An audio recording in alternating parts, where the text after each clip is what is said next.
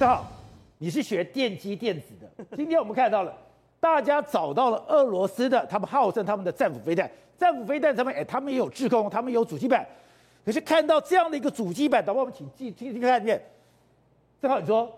这个主机板你看了笑出来了，这很老旧吗？因为我也没看到啊，我我也没看过嘛。我差不多二十年开始练电机嘛，那时候大一做所谓电工实验。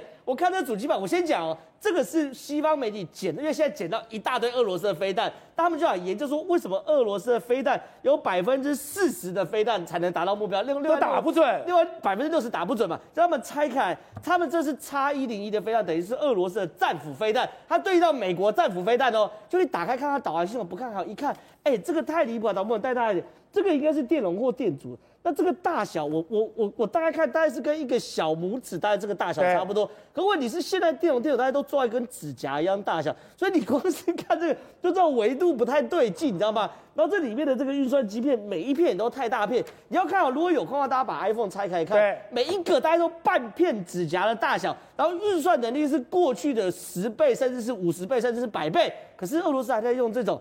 你难怪你在计算过程中你根本瞄不准，你在遇遇遇遇到运动的物品中你也瞄不准，这是一个很明显的状况。所以你说你这二十年前学电机电子，这二十年前的货，这是二十年前的东西。哎，没有，我有持续精进的。二十年前是我大一，我大一那时候拆开就已经比比这先进很多啊。而且重点还有一个大问题哦，抗干扰能力会有问题。这里面我怎么看都不像有第三代半导体的里面。可是呢，你非但遇到抗干扰能力的时候，现在普遍军事设备。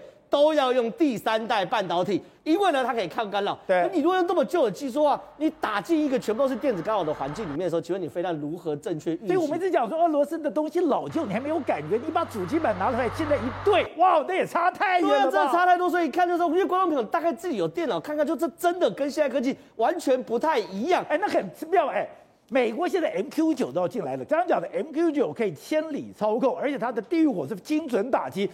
它现在是全世界最新最先进的武器，对上一个哎，二十年前的主机版。那我们来看下一张，就是 MQ 九跟俄罗斯鹰十无人机的差距哦，这个差距是很大的嘛？你看左边这个是 MQ 九，MQ 右边是鹰十无人机。那看外表看起来都蛮雄壮威武的，可宝杰哥左下角是 MQ 九的驾驶舱，右下角是鹰十无人机的驾驶舱。喂，我觉得，然后这个。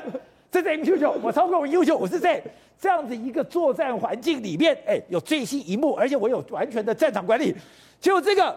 最简单的电动玩具，哎，我这是因为这是白俄罗斯跑去拍的那个俄罗斯鹰击十的这个所谓驾驶舱，就没想到，见我们昨天有讲过嘛，是 Windows 系统，然后被个电动玩具摇杆，对不对？就我今天超无聊，我就上网看我们 PC 后买不买得到？哎，买得到，宝杰哥左下角五百九十九块，五百九十九。你明天你现在下单 PC 后五九九你就可以拿到说跟俄罗斯军官。哎，那个那个音级时一模一样等级的摇杆，这两个你要怎么比嘛？而且我在讲镜头，镜头鹰击十我还发现说是 Canon 的镜头，对不对？哎，MQ 九的镜头光它里面第一个可见光镜头这是基本的嘛，对不对？红外线光是干嘛？夜视用嘛，对不对？还有热成像，热成像什么时候用？他们俄罗斯不是一大堆坦克弄一大堆草在这边吗？可你引擎有发热嘛？你红外线我热成像照样可以看到。就算躲在草丛里面，我也把你抓出来。对，因为我们看到他很多弄一大堆草啊，伪装网。可是问题是为什么还是被发被发现？因为你引擎只要一发动就有热，那红外线的热成像就可能看到。还有镭射测距仪嘛，会照我们距离多少。MQ 九目前看到的数据是在三公里之外可以看到一台车的车牌号码哦。那请问你用 Canon 相机可以看到什么东西？看不到，所以我现在已经不讲这个所谓的即时系统的，就是我们现在很粗浅一对比，就知道两国的科技根本不在同一个档次。而且今天 M Q 九进到乌乌克兰有个非常非常重要意义，叫做美军实质参战。为什么？因为 MQ9 MQ9 进到乌克兰代表美军实质参战。对，因为原因很简单，因为 MQ9 今天哦，它在那边飞，你怎么知道是谁在遥控的？它是可以在九千公里以外的基地来遥控的，它甚至可以在北约的基地遥控的，它可以在美国基地遥控到乌克兰这边的。所以今天如果 MQ9 表面上是美军卖，美国卖给乌克兰的，卖的过程也很离谱。正常我们台湾买 MQ9 要有国国务院要审查，然后国会要同意，结果呢，这个租借法一个行政命令签没有。他跑去通通用，就直接抬一抬就拿过来了。谈嘛，然后那个拜登点头行行行政命令签完就过去了。这第一个过去就很离离奇。第二件事情，MQ 九绝对不可能是我过去马上训练你就会。你光看那个驾驶舱，你要练多久？我看过他训练课程嘛。四十五天才能上手嘛，所以说你四十五天完乌俄战争都打完了，所以说我可以给你 MQ 九没有问题，可是谁来操控？这个操控这么贵的武器，这么重要武器，还有一个重点哦，啊、我不能有任何闪失，我有任何闪失，它就会落到敌人的手上，落到敌人的手上，我最的极高机密就没有了，所以。谁来操控？哎，美军标准训练要有一名合格的飞行员训练四十五天才可以用这 MQ 九，所以你不可能在现在从乌克兰里面找人训练嘛，所以一定是老美在里面去操作嘛。好，老美在里面操作 MQ 九可以造成什么破坏性的影响？你只是去造那些所谓车牌吗？没有，MQ 九是可以装。AIM 九 X 响尾蛇空对空飞弹，这是什么飞弹？我们 F 十六 V 上面装就装这个，它可以做这个东西的时候，MQ 九通过外面的资料链来连接标的目标之后呢，由 MQ 九这边发射 AIM 九 X 的响尾蛇飞弹，它就可以达到跟战斗机一模一样的战斗力嘛。所以整场战争我们来比较，不管从科技力等等，我坦白讲，俄罗斯真的被甩掉好几条街了。所以，各位。现在这个 MQ 九进到了乌克兰的战场，不是只有一架飞机，这架飞机真的这么精密吗？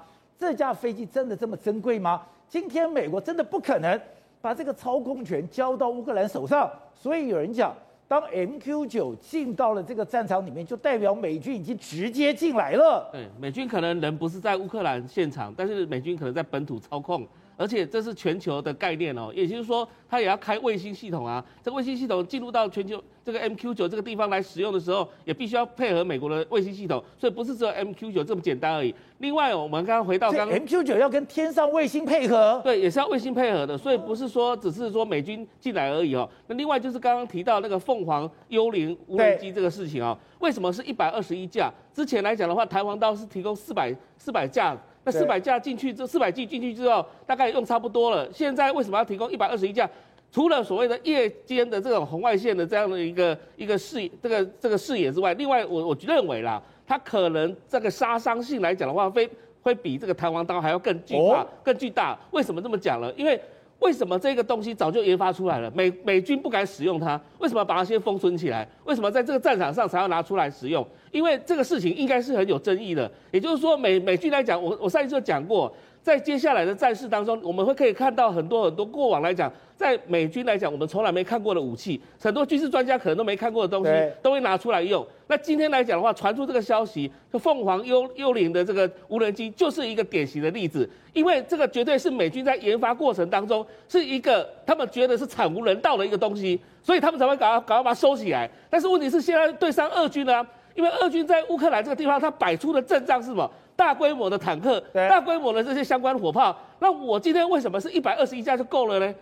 应该是要准备一千两百二十一架吧？那为什么是一一百二十一架？就是代表说一架它所要发挥的能力，绝对比原本原本的这个弹簧刀的这个能力还要更巨大。所以，可以说，现在美军在乌克兰战场这个表现吓到中国了。所以今天习近平在这个论坛里面，他用了非常有趣，而且他从来不可能做的比喻。他说：“不要把。”中国丢到大海里面，对，没错，因为之前博鳌论坛他用视讯会议在谈的时候，他提到说大家都同舟共济啊，都在同一条船上的啊。然后如果说有人把他扔下海的话，那是不对的。意思是说什么？但是问题是看一看，好像感觉是大家都想把中国扔下海的感觉啊。所以中国现现在吓到了，为什么吓到？看到这场战争当中，美国的精锐武器进出。中国看是对手吗？他看到俄罗斯根本就不是美国的对手。中国自己算一算自己的相关的武器，还有相关的能量，比得上美国的资讯科技吗？比得上美国这些东西吗？那这今天来讲的话，这个经济论坛当然没有错，它是一个经济型的一个论坛，不是在谈军事的。但是问题是什么？现在拜登准备在五月的时候到亚洲来啊，他要谈什么事情？印太的经济架构啊，什么东西？就是要断供应链嘛。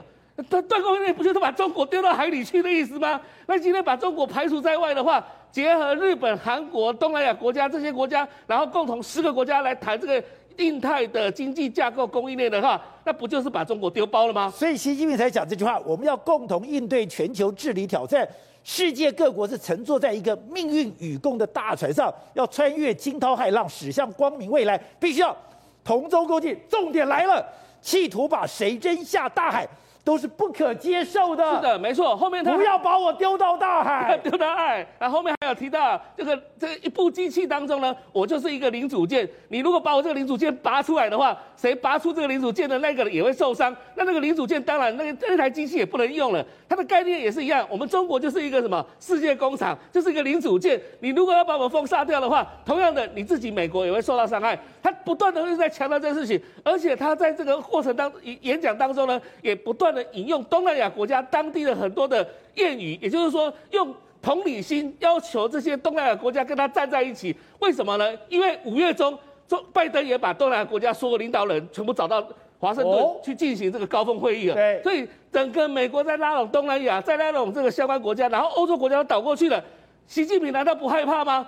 害怕的就是什么？自己被丢包。如果他因为现在这一次站错边，然后又被丢包的话，那中国不就完蛋了吗？所以董事长，今天习近平在博鳌论坛上面、这句话真的耐人寻味吗？这句话真的非比寻常吗？刚刚讲，我们是存在一个命运与共。哎，你前两天才跟俄罗斯讲，我们是要在人类生命共同体。现在不是跟俄罗斯，是世界各国都是命运与共。然后企图把谁扔向大海，都是不可接受的。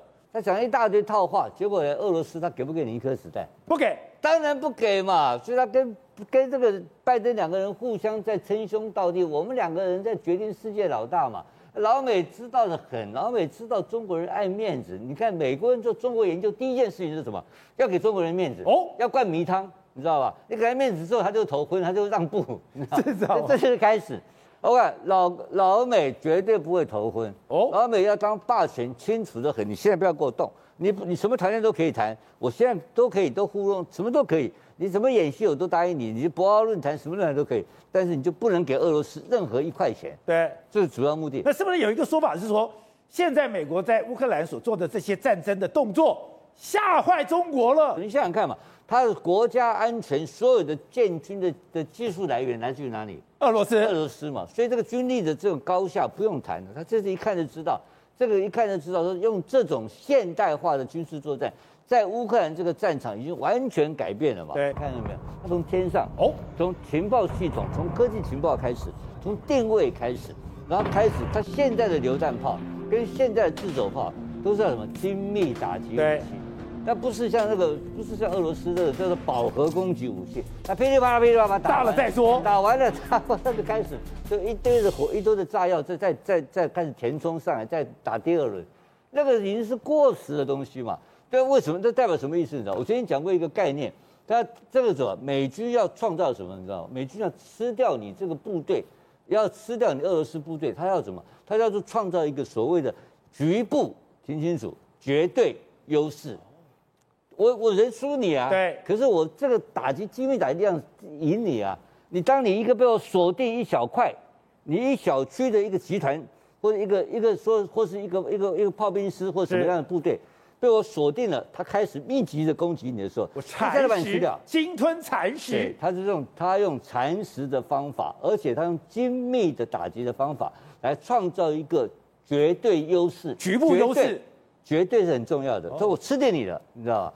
就一万人去打三千人，一定赢嘛？但是他这个火力太强了，所以他很一块一块一块就可以有把握把俄罗斯的部队在这边在这这个用用蚕食的方式吃掉，就是分而食之。所以今天的心已经变大了。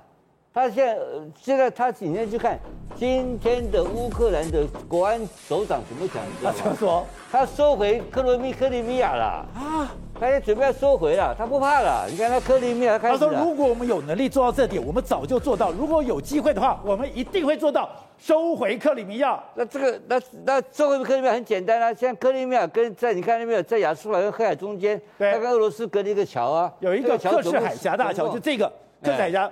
连接克里米亚跟俄罗斯有一个克什，哎呀，这个是普丁去通车的。那几公里啊？你看看，十九公里而已。对，那，十九公里，我请问你，以现在的它的炮火的攻炮火的力量，就再如果再往前打一点的话，就把它打掉了。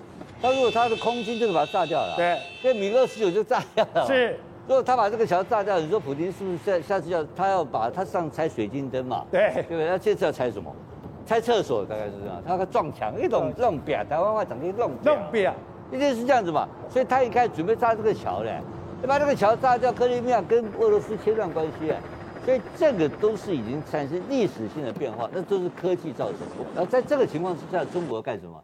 中国当然做闭上关嘛，他当然谈人类命运共同体嘛。他当然你这个最好的时间点的时候，他就跟拜登讲，我们两个一起来收拾残局。所以最后他想利用这个机会跟欧，因为最后结果中国一定很重要。中国在俄罗斯示弱的时候，他有非常重要的力量，因为他有很多钞票，他可以做很多的事后的复兴的工作。